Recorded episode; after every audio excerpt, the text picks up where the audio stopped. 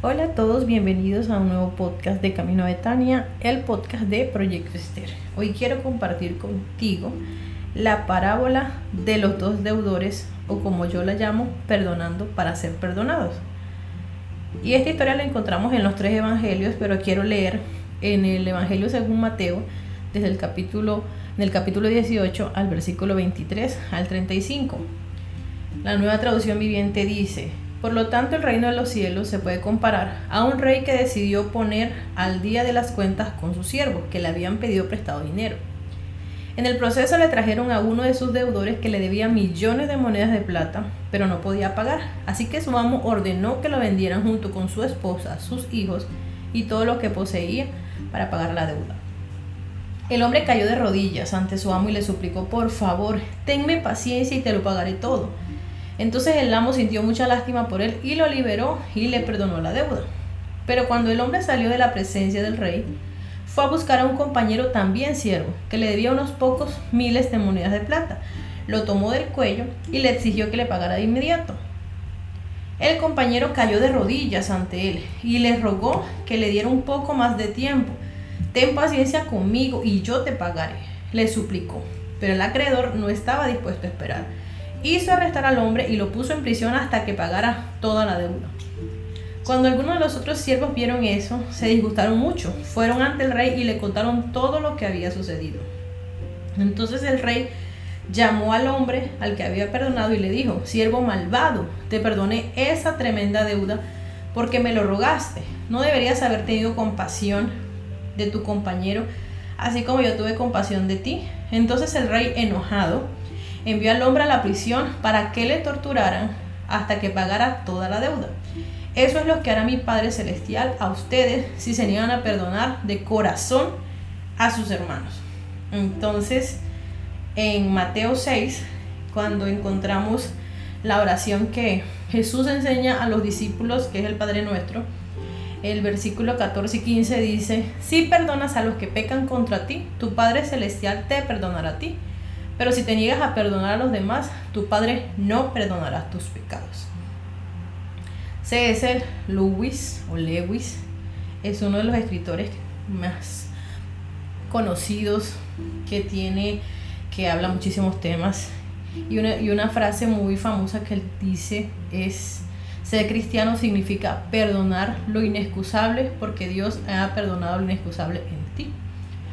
Entonces, la base de la enseñanza de lo que creo que Dios nos quiso decir cuando puso el ejemplo de la parábola de los dos deudores es que no podemos esperar, no podemos esperar que Dios perdone nuestras deudas ni el castigo que merecemos por nuestros pecados si nosotros mismos no estamos dispuestos a perdonar.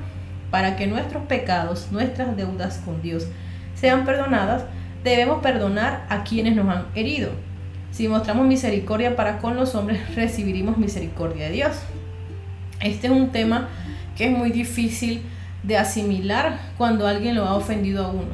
Es más, creo que, que yo personalmente he tardado casi un mes estudiando este tema por una situación complicada que, que pasé y que a pesar de que no me sentía resentida, sí me sentía herida, me sentía molesta y eh, creo que personalmente experimenté una de las decepciones más fuertes que he tenido en mi vida. Y cuando empecé a estudiar el tema no me sentía como capacitada para sentarme y hablar del perdonar a los demás porque yo me, negaba a soltar eh, esa situación o ese dolor que me estaba lastimando en ese momento. Y por lo mismo muchas veces me senté y empecé a leer la Biblia y empecé y cuando la misma palabra me redarguía no era capaz ni de grabarlo ni de seguir el estudio, lo hice más de una vez y precisamente ahora que siento que he podido sanar a pesar de que la persona que me causó el dolor no me va a pedir perdón, no le veo la intención, ya hasta en este momento que estoy compartiendo esto contigo, una de las cosas que siempre me ha conmovido es que de por muchas razones que yo tenga para estar brava o resentida con una persona, Dios también tiene muchas razones para estarlo conmigo. Sin embargo, Dios elige perdonarme. Todos los días Dios elige perdonarme y yo debería elegir gozo por eso. solo por el hecho de que Dios me perdona. Y el hecho de que alguien me lastime con intención o sin intención, que es algo normal en nuestro caminar en la vida en general, también me, me coloca a mí en la posición de elegir perdonar y elegir el gozo. Cuando yo elijo lo contrario, porque a veces no nos gusta que nos lo digan, pero las emociones se pueden controlar, los sentimientos se pueden controlar con conciencia, con, una mente eh, iluminada por la palabra del Señor y también con madurez que uno haya adquirido por las situaciones que vive en su vida. Muchas veces somos ofendidos, pero nosotros también ofendemos de menor o de mayor manera con lo que nos hacen a nosotros. Y pues si comparamos con lo que nos hacen a nosotros, a veces será más grande lo que hacemos nosotros y a veces será muy pequeño, según nuestra propia perspectiva humana. Pero la, la ley, por así decirlo, que Dios coloca en cómo voy a hacer, cómo perdono al hombre cada día, o cómo ese hombre exige perdón, porque a veces lo exigimos, demando perdón para mí, pero castigo para los demás, demando misericordia para mí, pero castigo para los demás, y no, no funcionan así las cosas, y Dios lo estableció muy claramente en su palabra. Cuando alguien me lastima, cuando alguien me hace daño, eh, yo tengo que elegir perdonar y amar a esa persona, porque ahora analizando esta parábola, ese hombre debía mil veces, bueno, mil veces no, millones de veces más que lo que le debían a él. Pues no, este, lloró, se arrepintió, eh, pidió misericordia y la recibió, pero solo salir de ahí a otro le exigió lo que él mismo no podía pagar, aunque era muchísimo menos, exigió y se olvidó totalmente de lo que acababa de recibir. Creo que nosotros los seres humanos solemos hacer así, de esa manera sin darnos cuenta y sin reconocer que no nos ha perdonado el Señor. El Señor no nos ha matado, ni ha mandado un rayo, ni fuego del cielo cuando hemos pecado. Al contrario, nos ha tenido misericordia. Nosotros le hemos fallado, le hemos ofendido, pero Él no ha elegido el camino del castigo, sino el camino de la misericordia. Ahora, tengo que tener muy en cuenta que para recibir esa misericordia yo la tengo que dar no, Dios tiene la obligación de perdonarme, porque por eso lo dejó bien explícito en su palabra. Yo perdono al que perdona. Yo soy misericordioso con quien es misericordioso. Y mientras nosotros toda la vida aprendamos a tener un corazón sano, un corazón sencillo, que no se siente señalado incluso cuando lo juzgan con razón o sin razón, sino que elige el camino del perdón porque quiere vivir todos los días en misericordia. Yo quiero vivir todos los días en misericordia. Quiero que Dios me perdone. Quiero que Dios esté bien conmigo. ¿Y qué escoge Dios todos los días? Perdonarme, no castigarme. Entonces, ¿cómo yo pretendo que Dios me dé algo que yo no estoy dando? ¿Cómo pretendo yo de que Dios sí esté cerca de mí, sí me dé su amor, me dé su misericordia, pero yo no tengo ni busco oportunidades para darte lo mismo que Dios me ha dado a mí? Y muchas veces los seres humanos, muchas veces no creo que todo el tiempo los seres humanos olvidamos de dónde nos ha sacado el Señor. Hay mucha gente que dice, no, pero que toda mi vida he sido perfecta, nunca he hecho mal, nunca he fornicado, nunca he mentido. La soberbia ya es toda una ofensa hacia Dios, porque por muy buena que sea una persona, todos somos pecadores, porque el pecado entró al mundo por medio de Adán y el pecado salió del mundo o por medio de Jesucristo eh, viene ese perdón porque alguien pagó un precio. Y a veces el precio del perdón lo tengo que pagar yo. Como tragarme mi orgullo, tragarme mi molestia y escoger perdonar y escoger el gozo. Eh, cuando uno está en esa situación, la verdad que leer esta palabra o escucharla no es lo más agradable, porque uno está muy molesto eh, y le parece injusto que otra persona, pues en, cualquier, en las situaciones que uno esté, eh, como que eso lo, lo, haga reflexionar, por así decirlo. Aparte de esa situación, la misma semana me pasó algo muy incómodo y algo muy malo. Pues para mí estaba teniendo una conversación con mi hermana y pues dije algo acerca de mi mamá y pues resulta que mi mamá vive ese mensaje. Y me mandó un mensaje, pues yo me puse en el lugar de ella como mamá y obviamente pues sí es muy feo uno decir esa, esa, esa, esa expresión y pues yo no supe qué decirle eh, hasta el otro día que ella cumplía años y esperé que pasara. Antes de eso le pedí consejo a uno de mis primos más queridos y su consejo fue tan tan bonito que hice lo que me aconsejó. Es menor que yo, pero eso no tiene que ver cuando alguien te da un consejo. Y al otro día pues busqué aclarar las cosas con mi mamá y obviamente pues le pedí perdón porque los papás, sean buenos o malos, te críen o no te críen, son los papás y merecen honra de parte de nosotros y pues yo reconocí lo que había hecho que estaba mal y afortunadamente pues todo quedó bien. El Señor obró grandemente porque no dormí pidiéndole al Señor pues que me perdonara y que me ayudara a poder remediar la situación de alguna manera u otra. Y afortunadamente y por la gracia del Señor así fue.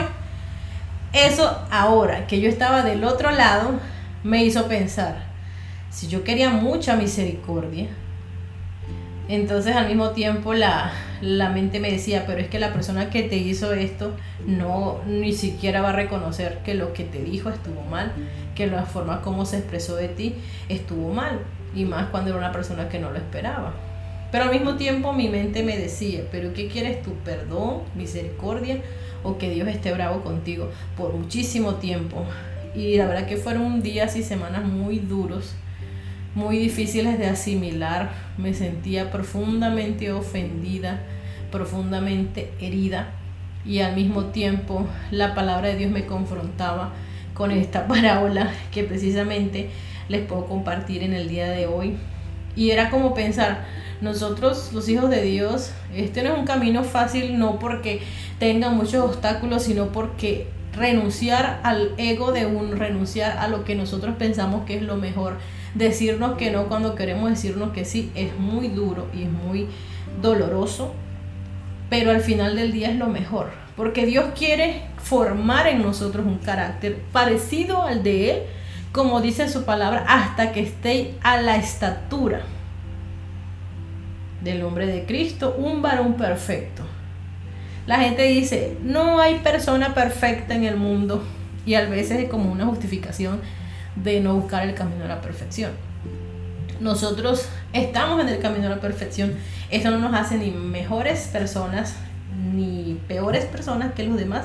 Simplemente nos sitúa en un camino en el que nosotros decidimos todos los días seguir hacia aquel lugar al que Cristo me quiere llevar.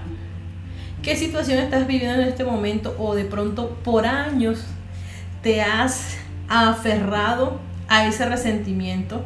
Es que fue un mes muy difícil y muy duro. Otra experiencia que tuve fue que la persona que abusó de mí durante muchos años estuvo prácticamente en su lecho de muerte y en ese momento como que por la mente me cruzó, se merece lo que le está pasando porque ha sido una persona mala y como alguien le hace daño a una niña.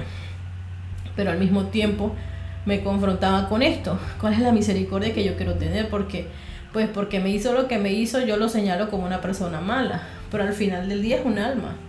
Y fueron días muy duros para poder llegar a, a ese sentimiento de mi corazón, de interceder por esa persona, de interceder por su vida, por su alma, que es lo más importante.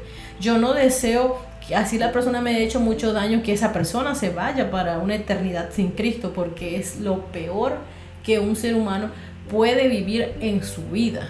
Y aun cuando las personas me hayan hecho mucho daño, y especialmente esa persona que me hizo tanto daño, créanme que para mí fueron días muy duros de, de clamar por su alma, de clamar por su salvación. Y hoy en día ya está en sus clases bautismales porque Dios pues lo sacó de esa situación.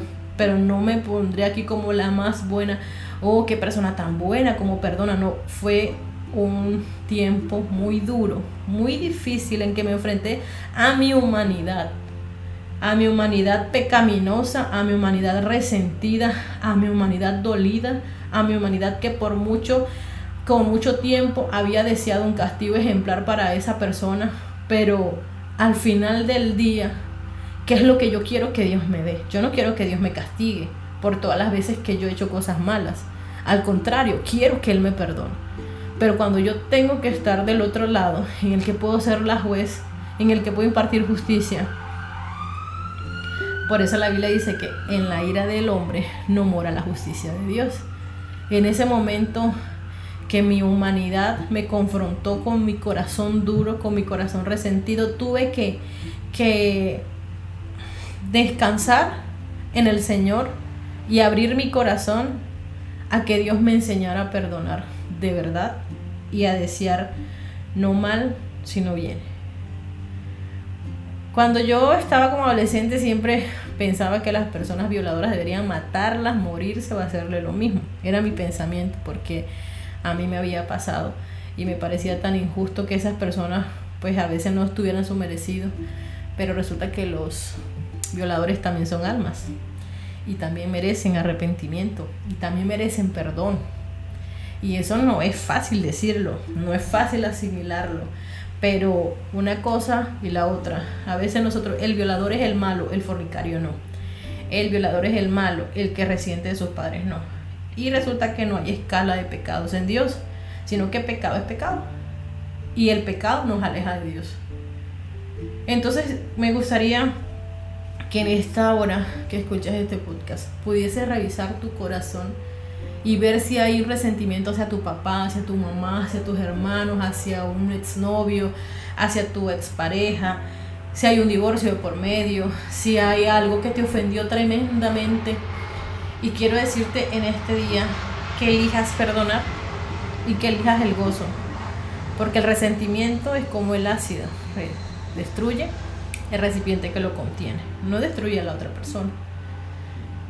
Entonces, qué bueno de verdad ejercer la misericordia, empezando por nosotros, empezando por aquella persona que te ha causado tanto daño y que te resistes a soltar, suelta a esa persona. No le desees mal, porque mientras más mal le desees, más mal te va a ir a ti. ¿Por qué? Porque así es Dios. Si tú puedes desesperarte viendo a esa persona muerta de la risa y tanto daño que me hizo y quiero que se muera y que sufra y resulta que Dios lo perdone y tú amargado. Amargándote la vida innecesariamente, innecesariamente, perdón, para que al final del día tú estés pidiendo la misericordia que no das. Yo no puedo pedir misericordia y saben qué es lo más tremendo de Dios, que perdona y da oportunidad. ¿Será que nosotros seríamos capaces de esa persona que tanto daño nos hizo al otro día, abrazarla con el corazón y decirle gracias por eso que me hiciste? ¿Será que si llegamos a ese nivel de sabiduría, esa es la verdadera madurez? Esa es la verdadera madurez espiritual. Ser capaces de controlar nuestro espíritu humano, nuestra propia carne y someterla a los designios de Dios no predicar, no tanto como siempre decía mi abuela, en la iglesia todos son santos, todos se ven bonitos, todos se miran muy bien, pero en la casa, en la intimidad, ¿quiénes somos nosotros cuando nadie nos ve? Cuando solamente está el Señor. Y ahora más tremendo, en lo interior, en lo más profundo de nuestro corazón, ¿quiénes somos nosotros? ¿Qué hay en mi corazón? Si me hicieron daño, si me rompieron el corazón, si me lastimaron, elijo perdonar, elijo gozo y sigo hacia adelante.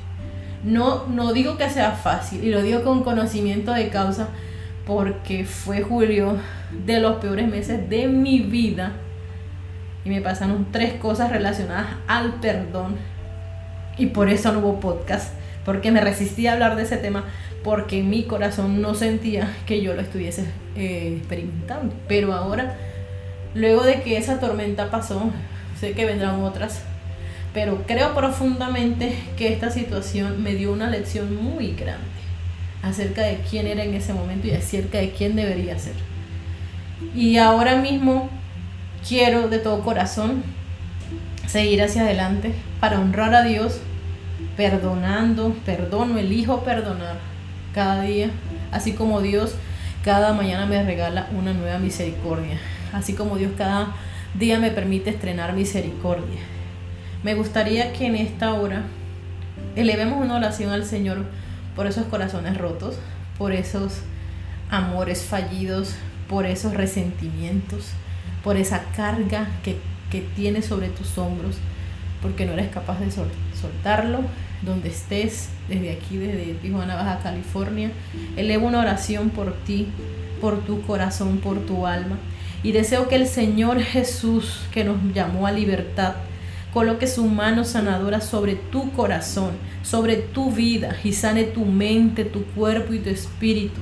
Que el Señor Jesús te dé un corazón misericordioso, que el Señor Jesús te convenza de su amor, para que sueltes el dolor que traes en tu corazón hacia otras personas.